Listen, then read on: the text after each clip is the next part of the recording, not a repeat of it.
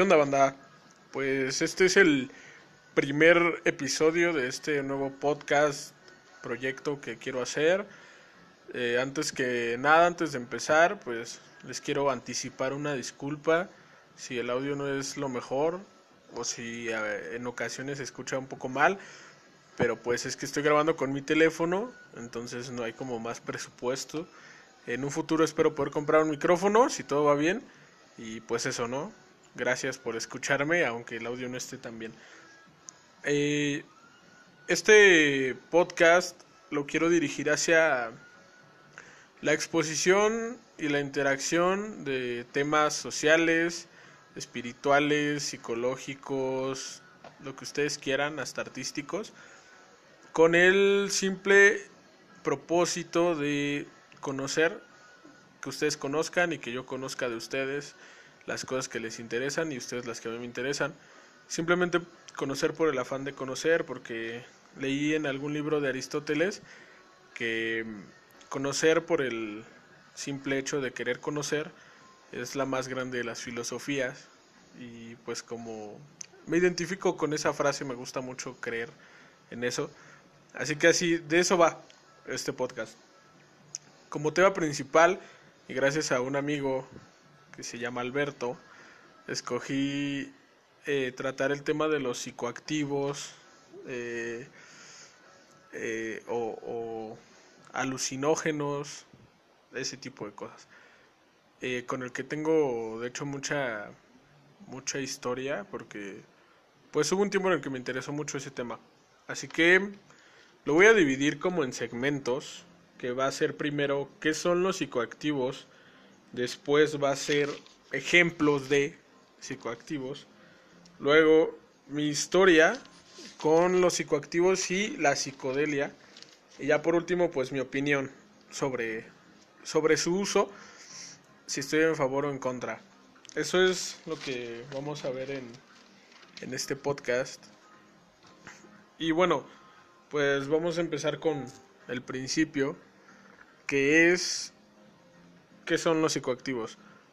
Bueno, yo, yo saqué muchas definiciones de tanto de internet, de Wikipedia, como de un libro que se llama eh, Plantas de los Dioses, creo, me parece. No me acuerdo del autor, pero colabora Albert Hoffman. Hoffman, se me fue la voz. Si no lo conocen, eh, él fue el, el que, bueno, se puede decir que creó es que se me fue la palabra exacta, pero se puede decir que creó el LSD. Entonces, bueno, él colaboró en este libro. La definición de Wikipedia es, se, se denomina psicoactivo a toda sustancia química que al introducirse por cualquier vía ejerce un efecto directo en el sistema nervioso central. Pueden alterar los estados de conciencia, de ánimo y de pensamiento. Esa es la definición que encontré en internet. La definición del libro dada por Hofer y Osman es esta. Los alucinógenos son sustancias químicas que en dosis no tóxicas producen cambios en la percepción, en el pensamiento y en el estado de ánimo. Casi nunca producen confusión mental, pérdida de memoria o desorientación en la persona. Casi nunca. Eh, Hoffman los divide en analógicos y eufóricos. Los eufóricos son opio, cocaína y demás.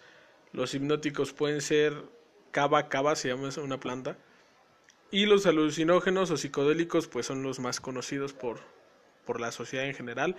El peyote, los hongos, la marihuana, esos son, son alucinógenos.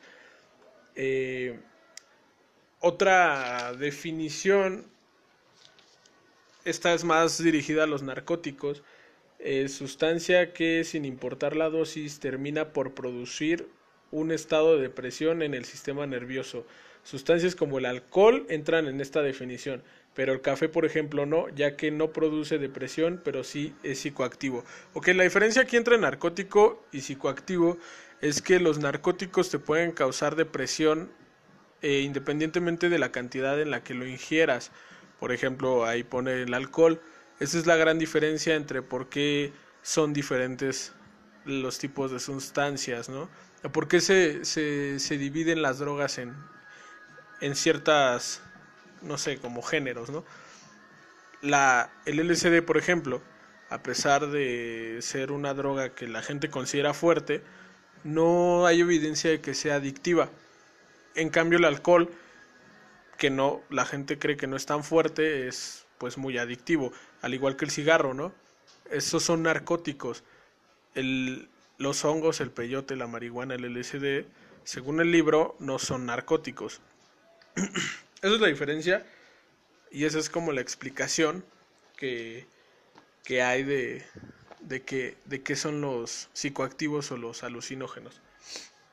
Hay, hay ejemplos, pues los más conocidos, ¿no? La ayahuasca, que en realidad son, creo, eh, un té de diferentes plantas.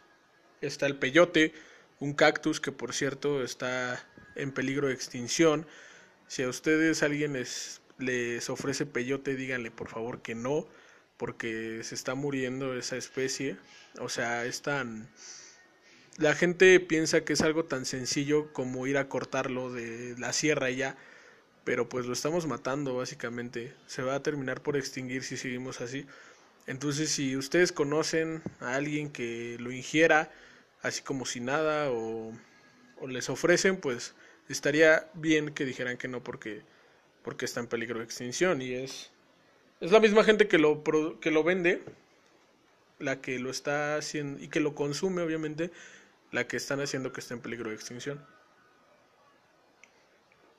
Luego también están los hongos, eh, también los es, es conocido, son conocidos, ya son conocidos, y está el LSD que no es planta, y está el cactus San Pedro, también está el floripondio, ¿qué otra? Creo que la metanfetamina también entra, no estoy seguro, corríjanme si no. Y bueno, ahora, ¿qué es, qué es la psicodelia?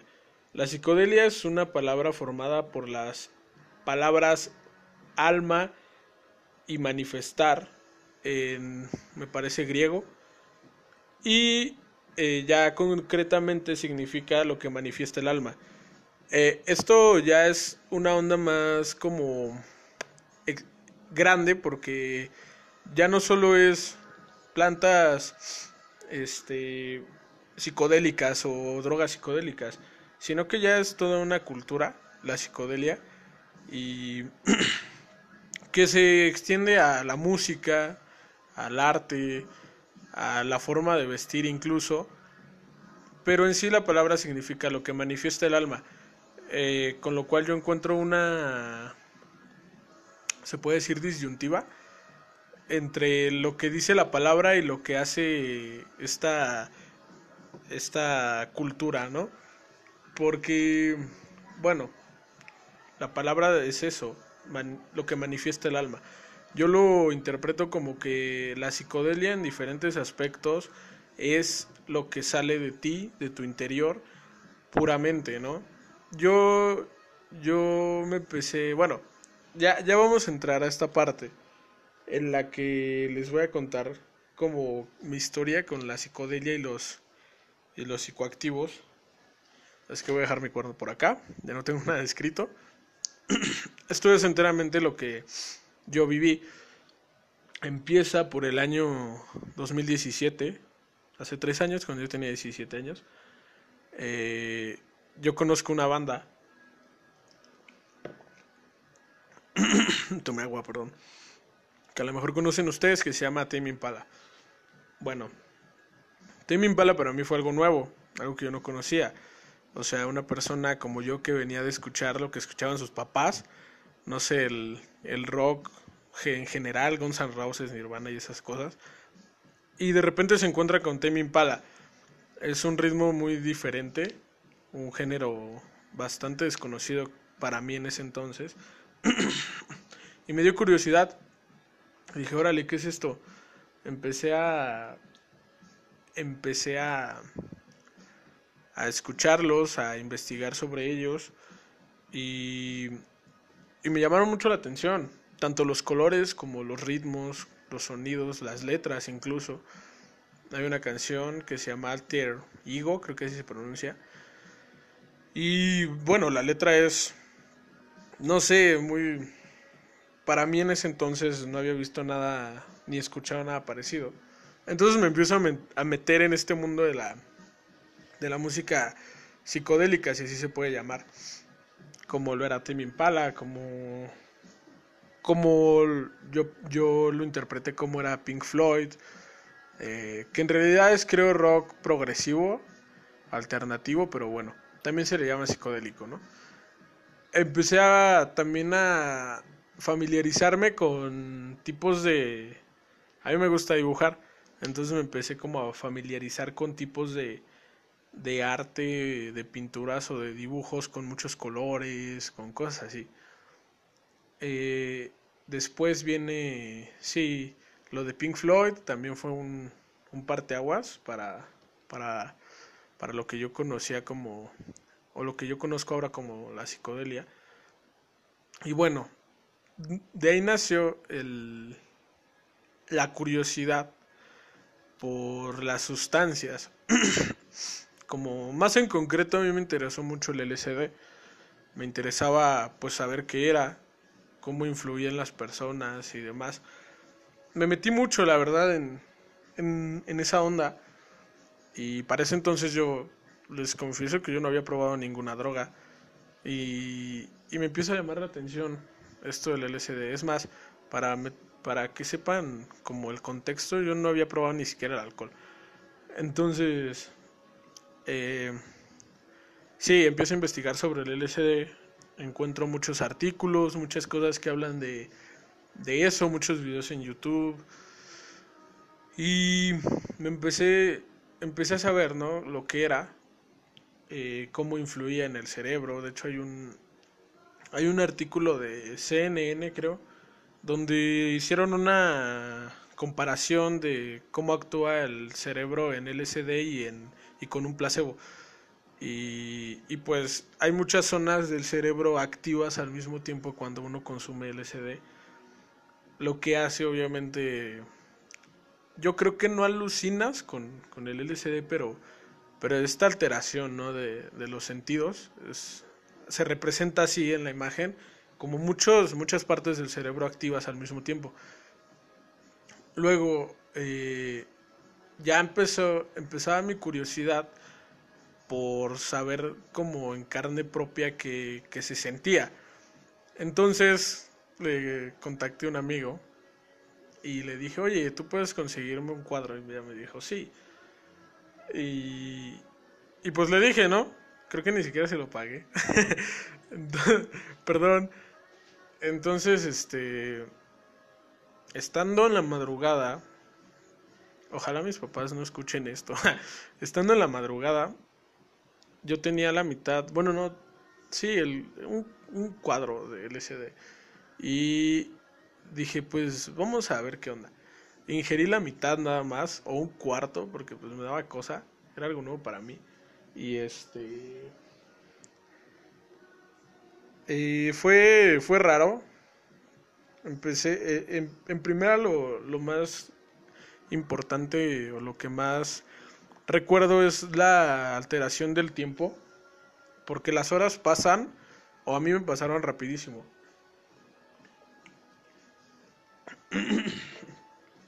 me acuerdo que le estaba hablando, de, hecho, a mi amigo por WhatsApp. Y le estaba diciendo, oye, ¿sabes qué? No funciona, yo no siento nada. Entonces, de repente yo le estaba escribiendo ese mensaje a las 3 de la mañana. Volteé a ver el reloj y ya eran las 5. Entonces se me pasaron dos horas de mi vida sin yo saber qué pasaron. Y de repente se empezaban como a mover las, las fotos de perfil de, de WhatsApp. Entonces dije, oh, órale, entonces sí sirve. O sea, sí, sí, no me estaba engañando, pues. y pues empecé a escuchar música y cosas así, lo que todos hacen en, ese tipo de situaciones. Y yo dije, bueno, o sea, sí se siente como algo alterado, un estado alterado, pero, pero yo no siento nada más allá. Entonces, pues ya pasó, pasó el tiempo, creo que fueron ocho horas, nueve horas en las que obviamente no dormí. Estaba escuchando música nada más, o eso recuerdo. Después subí cuando empezó a amanecer a mi azotea y vi, vi el cerro, porque, porque en mi casa se ve un cerro. Y lo vi rosa. Entonces eso fue, eso fue lo más, lo máximo hasta ese momento. Ya después cuando se bajó todo, todo el efecto de eso, me pasó algo que de hecho menciona el libro, que las sustancias, ese tipo de sustancias pueden ocasionar despersonalización. Para los que no sepan qué es la despersonalización, es cuando sientes que no eres tú o que no estás en tu cuerpo, que no estás, sí, que no estás en un plano físico. Eso me pasó a mí después de que se pasó el efecto, después de las 8 o 10 horas. Yo como por unos dos días sentía que no era yo. La verdad es que esa sensación no se la recomiendo a nadie. Yo, yo, yo sentí súper feo. Sentí que me andaba volviendo loco. Y de hecho hasta le dije a mi amigo, oye, ¿sabes qué? Siento esto. Y me dijo, ah, no, pues es normal. Yo también lo he sentido. Entonces dije, órale, pues me calmo, no voy a regresar a la normalidad. Pero sí se sentía bien cañón. Eso siento que es lo más... Lo más alterado que, que me pasó en ese entonces. Entonces, ya sabiendo, bueno, y otras cosas ya, ya más personales. Eh, en lo que sí, sí me di cuenta que, que afectó o cambió en mí eh, después de ese día fue que me di cuenta de cosas. O sea, bueno, yo que ya había visto cómo funcionaba el LSD en el cerebro, lo vi, y, pero en, este, en esta ocasión lo sentí. Cambió muchas cosas en mí este, se hicieron presentes problemas que yo no sabía que estaban. O sea, como les explico, es como si ustedes se cayeron en una bici de chiquitos, ¿no? Y les dio miedo morirse porque se cayeron de una bajada. Eso me pasó, por cierto. Entonces, eh, esperen, me voy a conectar mi laptop porque, porque ya se le va a apagar la pila y no quiero cortar.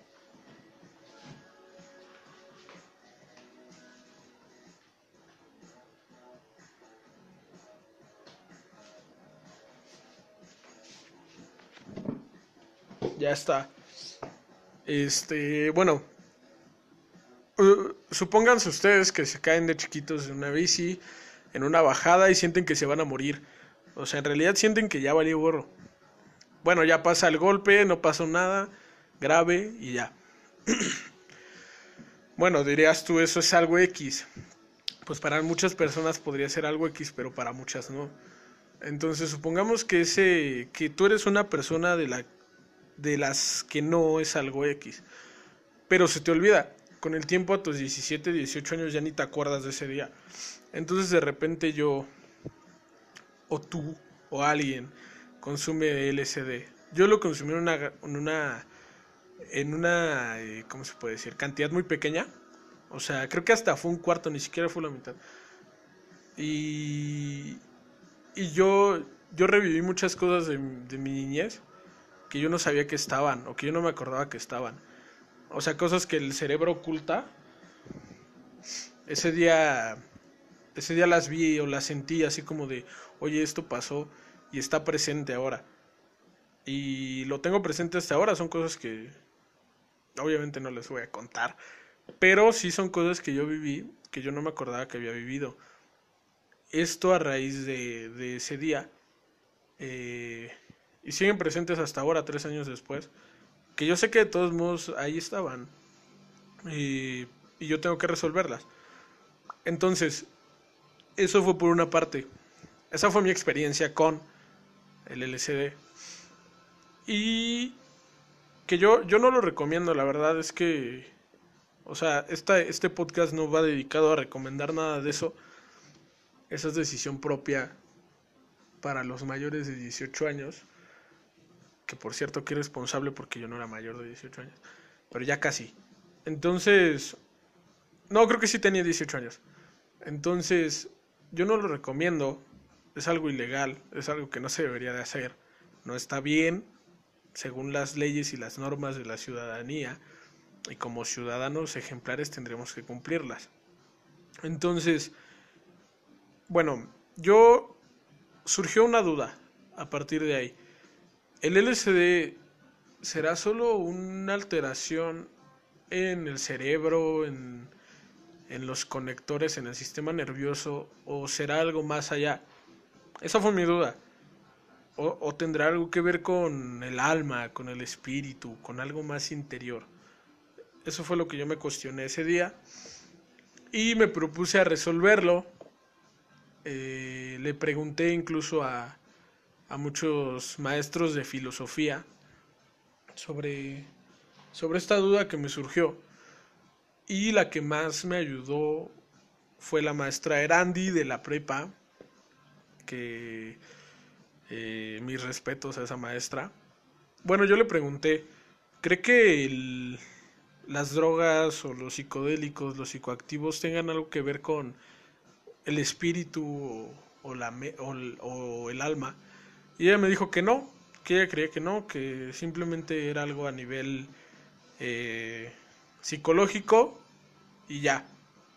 Y me dijo, pero a lo mejor mi esposo te puede dar otra, otra, otro concepto, ¿no? Otra opinión. Que también trabajaba y también era profesor de filosofía.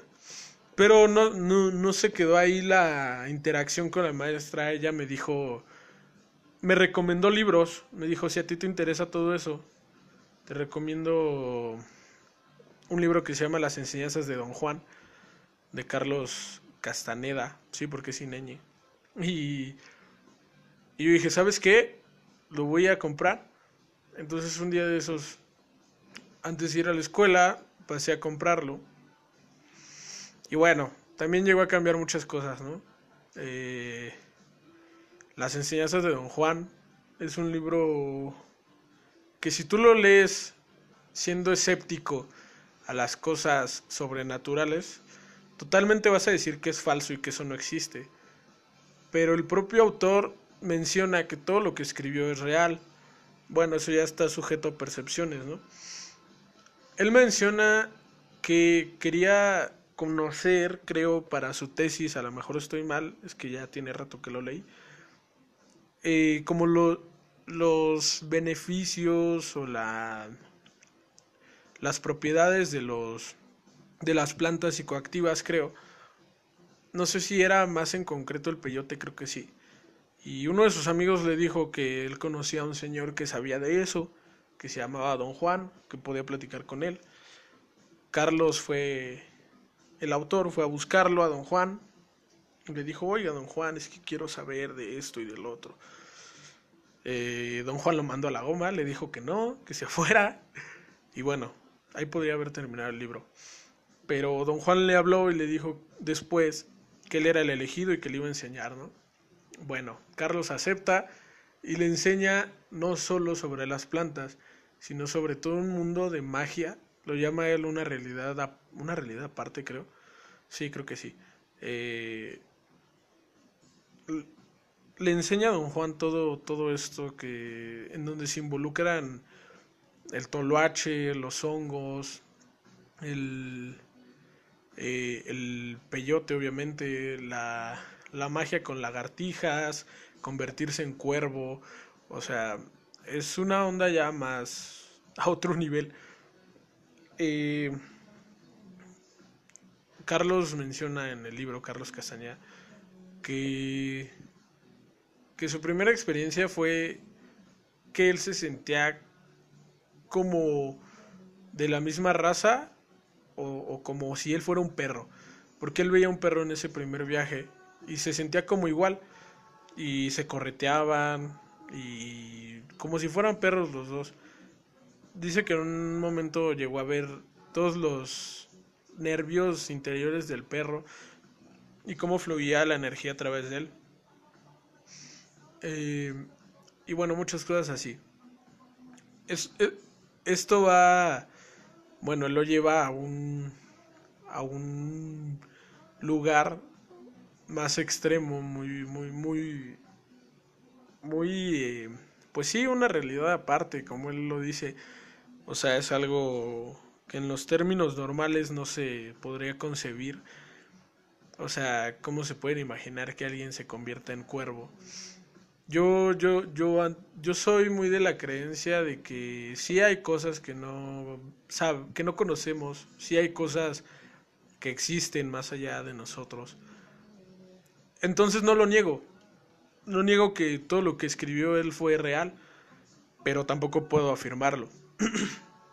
Entonces, eh, él decía que sí.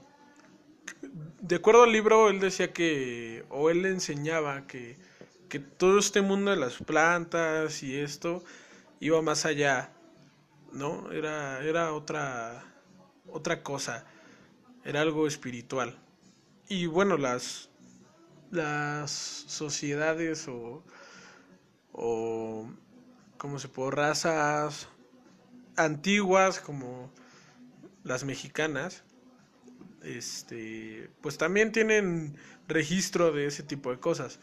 Eh, lo más conocido y más actual es sobre María Sabina, de que era una, no me acuerdo, una locataria, no me acuerdo qué, qué sierra de aquí en México, eh, una persona indígena y, y, ella trataba a la gente de su misma localidad con, con hongos.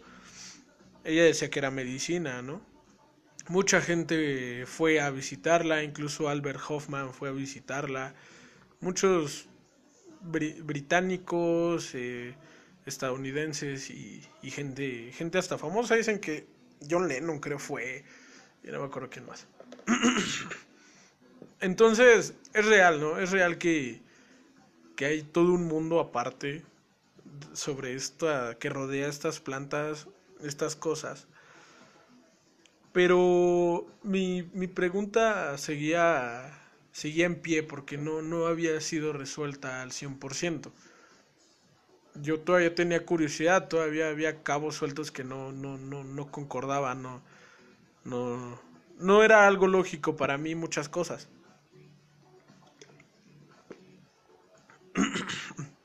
Con el tiempo se fue pasando esta inquietud mía.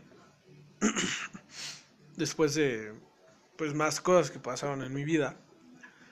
Eh, en, bueno, yo jamás volví a, a consumir LSD.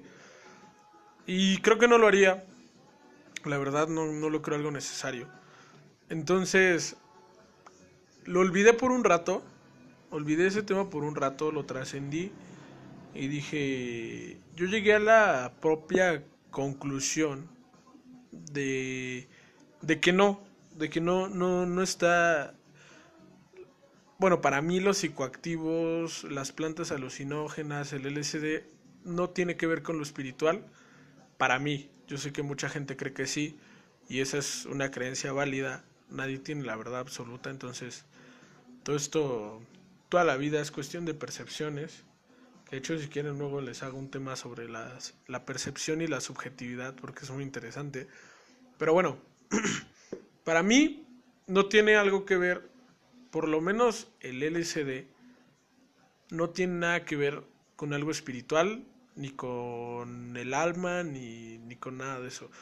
Yo creo que simplemente eh, es muy lógico para mí, ahora que lo veo desde, desde este punto de vista ya de muchos años que han pasado, bueno, tres o dos, pero al verlo yo desde ahorita, ver lo que pasó, digo, es muy lógico que el LCD actúa en la mente, en el sistema nervioso y, y solo se queda ahí.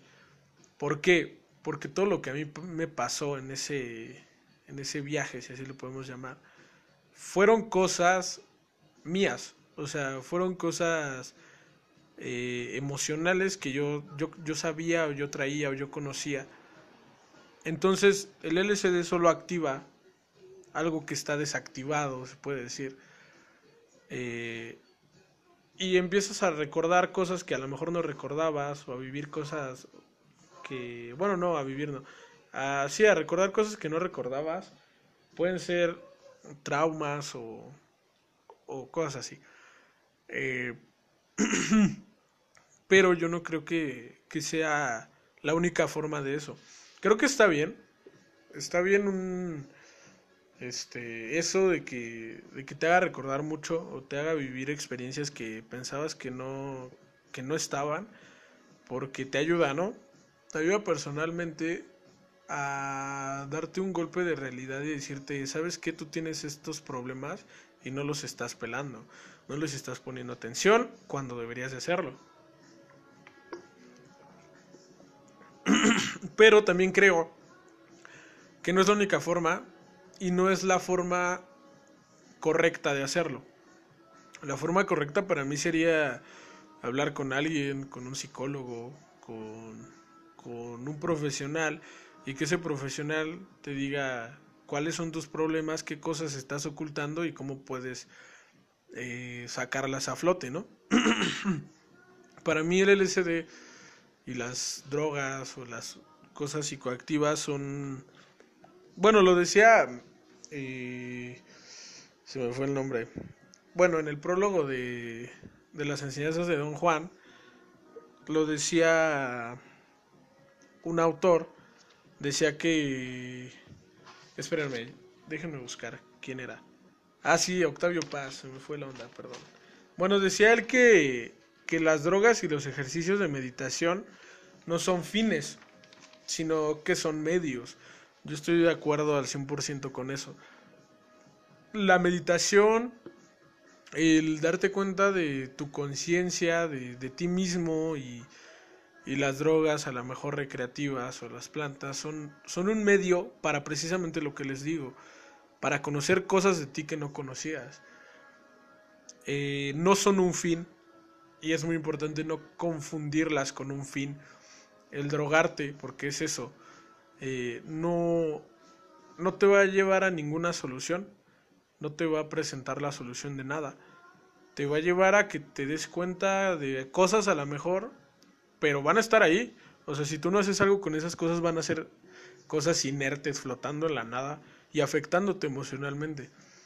Entonces, los ejercicios de meditación, eh, las drogas, psicoactivas o alucinógenas son un medio para llegar a un fin. ¿Cuál es el fin? Para mí el fin es eh, plenitud con el uno, se podría decir así, lo menciona creo Santo Tomás de Aquino en, en, uno de sus libros de teología.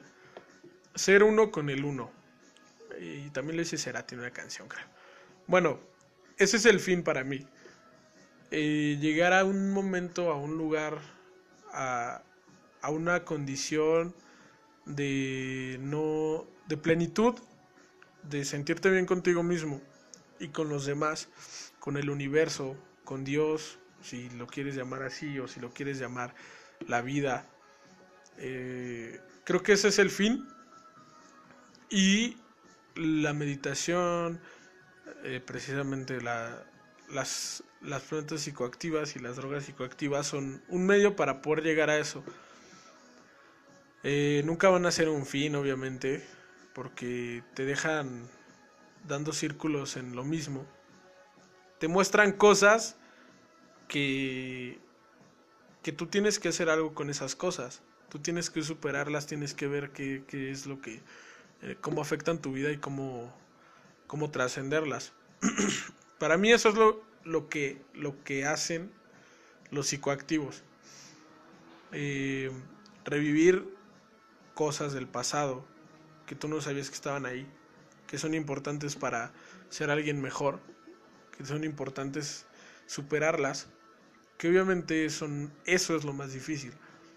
Ahora, y hay mucha, mucha gente que confunde esto o que o que piensa que, que el drogarse es un o el ingerir algo alguna planta psicoactiva es simple y, meramente relajación, ¿no? Ay, es que me relaja o lo que sea.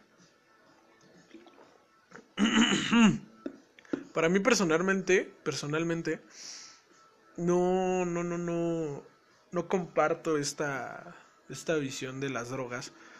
Yo siento que, que son muy peligrosas al final de cuentas, sea la que sea, ¿Por qué? Deja tú la adicción, ¿no? Que es, que es lo más feo, pero déjala de lado un rato. Yo me sentí vulnerable cuando consumí eso porque no estaba consciente de muchas cosas. Entonces, imagínate una persona inestable emocionalmente, de repente ingiere algo y, es, y, se, y se queda inconsciente sin saber lo que está haciendo, sin dominar todos sus sentidos por 5 horas, 8 horas, 12 horas. ¿Qué va a hacer esa persona en 12 horas? O sea, no tiene dominio de sí. Que nada más imagínense las posibilidades infinitas de lo que puede hacer alguien que no está consciente de lo que está haciendo. Es muy peligroso. Yo lo sentí muy peligroso. Yo dije, en este momento me puedo aventar de las escaleras y pensar que puedo volar. Porque, porque yo lo sentí así. Porque yo estaba en un trance o en un lugar en el que me sentía muy bien, muy feliz y que podía hacer cualquier cosa. Cuando no es así, obviamente. Eh, entonces tiene algunas cosas en pro, pero las que tiene en contra son mucho más grandes y, más importante, mucho más peligrosas. Entonces deja tú, deja, deja tú la adicción, deja tú que todo eso. Hay que concentrarnos en que las drogas nos hacen no estar conscientes de nuestros cinco sentidos, no alteran el sistema nervioso, o sea, alteran toda nuestra capacidad de manejarnos, toda nuestra conciencia precisamente. Y, y la alteración de conciencia no siempre es sinónimo de algo bueno. Ya sé que en internet, en Facebook, en Instagram, en YouTube te manejan como los estados alterados de conciencia, te elevan hacia no sé qué y te hacen más espiritual y esto y el otro. Eh, yo lo personal no lo creo, a lo mejor sí, a mí no me pasó. Pero lo que sí me pasó es que estando en, un estado alterado de conciencia no me dominaba completamente. O sea, yo no podía decir, voy a hacer esto o más importante, no voy a hacer esto. Entonces, si una persona está desviada mentalmente o emocionalmente, inclinada a la violencia, y que lucha día a día con controlar ese tipo de cosas, porque es algo inconsciente. De repente va y se mete alguna droga, alguna sustancia, que lo hace no poder controlar precisamente esas cosas que él sabe que tiene que controlar. Yo no quiero imaginarme en qué puede terminar algo así. Entonces, después de tanto tiempo, eh, incluso a favor de, de consumir este tipo de, sustancias, yo, incluso estando a favor mm, un año o algo así, y de estar muy clavado con eso, ahora, eh, después de unos años de madurez, eh, veo lo que pensaba o lo que hacía y, y creo que no era correcto. Ahora, a mis 20 años, creo que las drogas no no, no son para nosotros. ¿Por qué? Porque nosotros no, los seres humanos, no somos tan capaces como para lidiar con este tipo de cosas. Porque son muy fuertes, son muy poderosas, pueden hacer mucho, pueden hacerte que hagas muchas cosas. Entonces, hasta que no lleguemos a un a un estado emocional equilibrado en el que nosotros nos dominemos completamente y seamos 100% eh, autónomos, creo que no está bien en ninguna circunstancia consumir esto. Eh, ya sé que, que, muchos lo hacen y si ustedes se controlan y, y no han hecho nada malo, está súper bien, está bien. Eh, mientras no sea, no sea una adicción y no afecten a los demás, pues es su decisión. Yo, yo en lo personal creo que me da miedo eh, porque precisamente por eso, porque yo no, yo, yo siento que no estás en, en completa capacidad para hacer o no hacer cosas. Ese es mi principal punto para estar en contra de el consumir o el legalizar este tipo de cosas. Eh, pero pero así es, lo que yo opino después de mucho tiempo es eso. Eh, después de estar...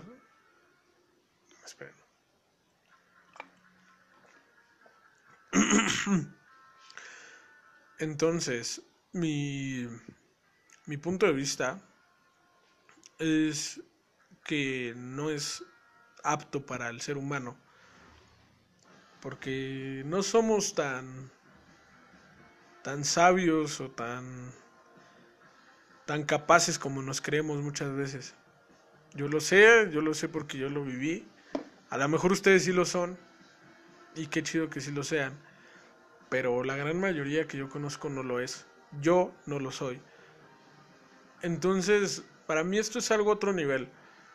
Es una cosa de la que si lo haces alguna vez sientes es una experiencia que no, no sé, no se va a volver a repetir. Porque si lo haces otras veces ya no es igual. Yo creo que hay un punto muy importante en el que se vuelve una costumbre si quieres, porque según mucha gente y muchos artículos el LSD no es adictivo, en este caso, eh, centrándonos en esta sustancia, no es adictiva según mucha gente. no puedo corroborarlo, no puedo decirte si sí o no, pero según muchos no es adictivo. Bueno, supongamos que no es adictivo, porque genera una tolerancia. O sea, tú lo ingieres y por una, creo, unas dos semanas o más, mm, ni siquiera tienes ganas, ¿no? A lo mejor no genera una adicción, pero sí puede generar una costumbre. Puedes decir, oye, me gusta esto. Hay que hacerlo cada mes. Órale, pues cada mes porque es cuando se pasa la tolerancia. No es adicción pero de repente la tolerancia va bajando y lo haces cada 15 días y luego cada semana. Y creo que la importancia y la trascendencia de un de hacerlo por primera vez no se repite y ya no es lo mismo. Y lo estás haciendo simplemente porque es algo que te gusta como si fuera comerte un chocolate. Pero el comerte un chocolate no te saca de tus sentidos y no te altera la conciencia. Entonces es, es cuando se vuelve peligroso eh, y ese es como mi, mi punto de vista y mi experiencia con, con los psicodélicos, más en concreto con el LSD. Espero que mi familia no escuche esto. si lo escuchan, pues ya tendré que contárselos o explicárselos.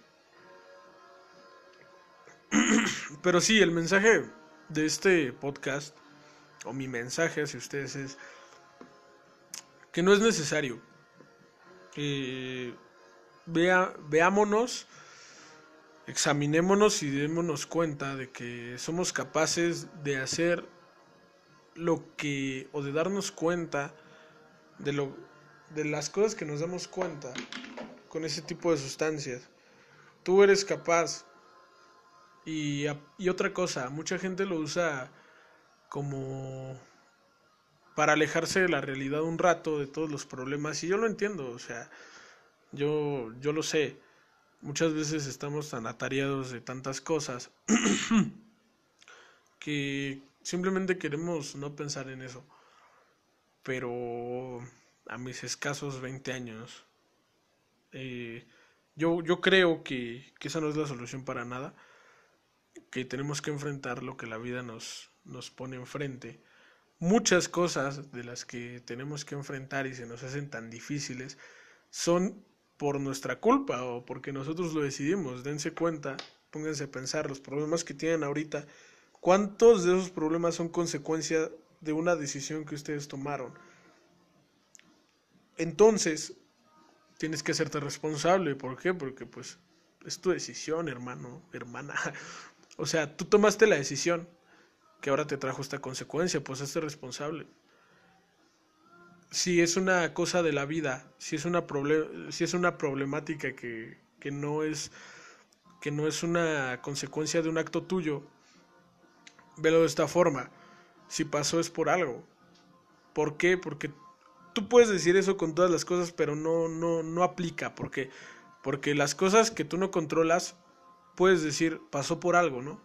Las que tú controlas, es, pasó porque tú, tú lo hiciste. Entonces, si tú estás lidiando con un problema que pasó no a consecuencia de lo que tú decidiste, piensan que hay una razón detrás de eso, hay un aprendizaje y cuando logres resolver ese problema vas a tener ese aprendizaje. El drogarse para no pensar en esas cosas no resuelve nada y solo agranda el problema. Yo lo sé porque lo he visto, a lo mejor no en carne propia, pero sí en mucha gente que que siente que que solo es un momento de relajación a la semana o al mes. y yo sé que sí puede ser así, pero en años se convierte en un momento de relajación todos los días, a todas horas, que te hace ya no estar en la vida física en la que estás, que te hace descuidar a la gente, a las cosas, y simplemente ya no vives aquí, ya no eres tú, no dejen que eso les pase a ustedes. Sean fuertes y tengan el valor de, de, que es muy difícil, yo lo sé, pero tengan el valor de enfrentar todos esos problemas de la vida y, y va a haber una recompensa al final. No es nada más hacerlo por hacerlo. Va a haber un aprendizaje, van a venir cosas nuevas. No se priven de todo eso estando todo el día high, como se dice, o estando arriba todo el tiempo, eh, o estando drogados. No se priven de todas las cosas que pueden pasar. Si ustedes resuelven sus problemas, se hacen responsable de las cosas que pasan. Y no digo que yo lo haga todo el tiempo, ¿no? Pero lo intento. O sea, intento no desviarme de las consecuencias o de las cosas que me pone la vida y tratar de hacer algo al respecto. Y eso al final de cuentas te, da cosas buenas. Entonces, ese es, ese es el mensaje. Si ustedes les gusta ingerir sustancias psicoactivas, está bien. Simplemente traten de estar conscientes de lo que hacen. No dejen que les gane la, la sustancia en cuestión. No, no dejen que los controle y que los haga dejar de hacer cosas. Creo que eso es lo más importante.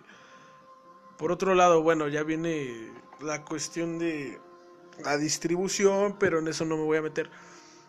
Eh, esto, es, esto es una mirada personal, es, está dirigido más personalmente en cómo en qué puedes hacer tú para ayudar, ¿no? Eh, creo que qué podemos hacer todos, pues dejar de consumir ese tipo de cosas. Así ayudas a los demás y te ayudas tú mismo. Eh, ponle atención a ese problema, a eso que te están diciendo y que, prefieres ignorarlo y resuélvelo. Ponte a pensar en cómo hacerle, pide ayuda a las personas, eso nunca está mal. Pídele ayuda a los demás. Diles, oye, ¿sabes qué? Tengo este problema, no sé qué hacer. Ellos te van a dar algún consejo. Eh, ya decides tú si tomarlo o no. Pero hay que ponerse las pilas a resolver nuestros problemas personales, familiares de la vida. Y vamos a disfrutar de muchas cosas. No, no, no hay que alejarnos de la realidad. O esa es mi perspectiva ahora después de, de mucho tiempo pensando que, que era bueno. Entonces, pues, ya, eso es todo, creo. Esto ya duró un rato. Espero que les haya gustado. Lo que yo les digo aquí no es la verdad absoluta, nunca lo va a ser. Yo no tengo la verdad absoluta, yo les hablo desde mi perspectiva y mi punto de vista, lo que yo he vivido y lo que yo he pasado.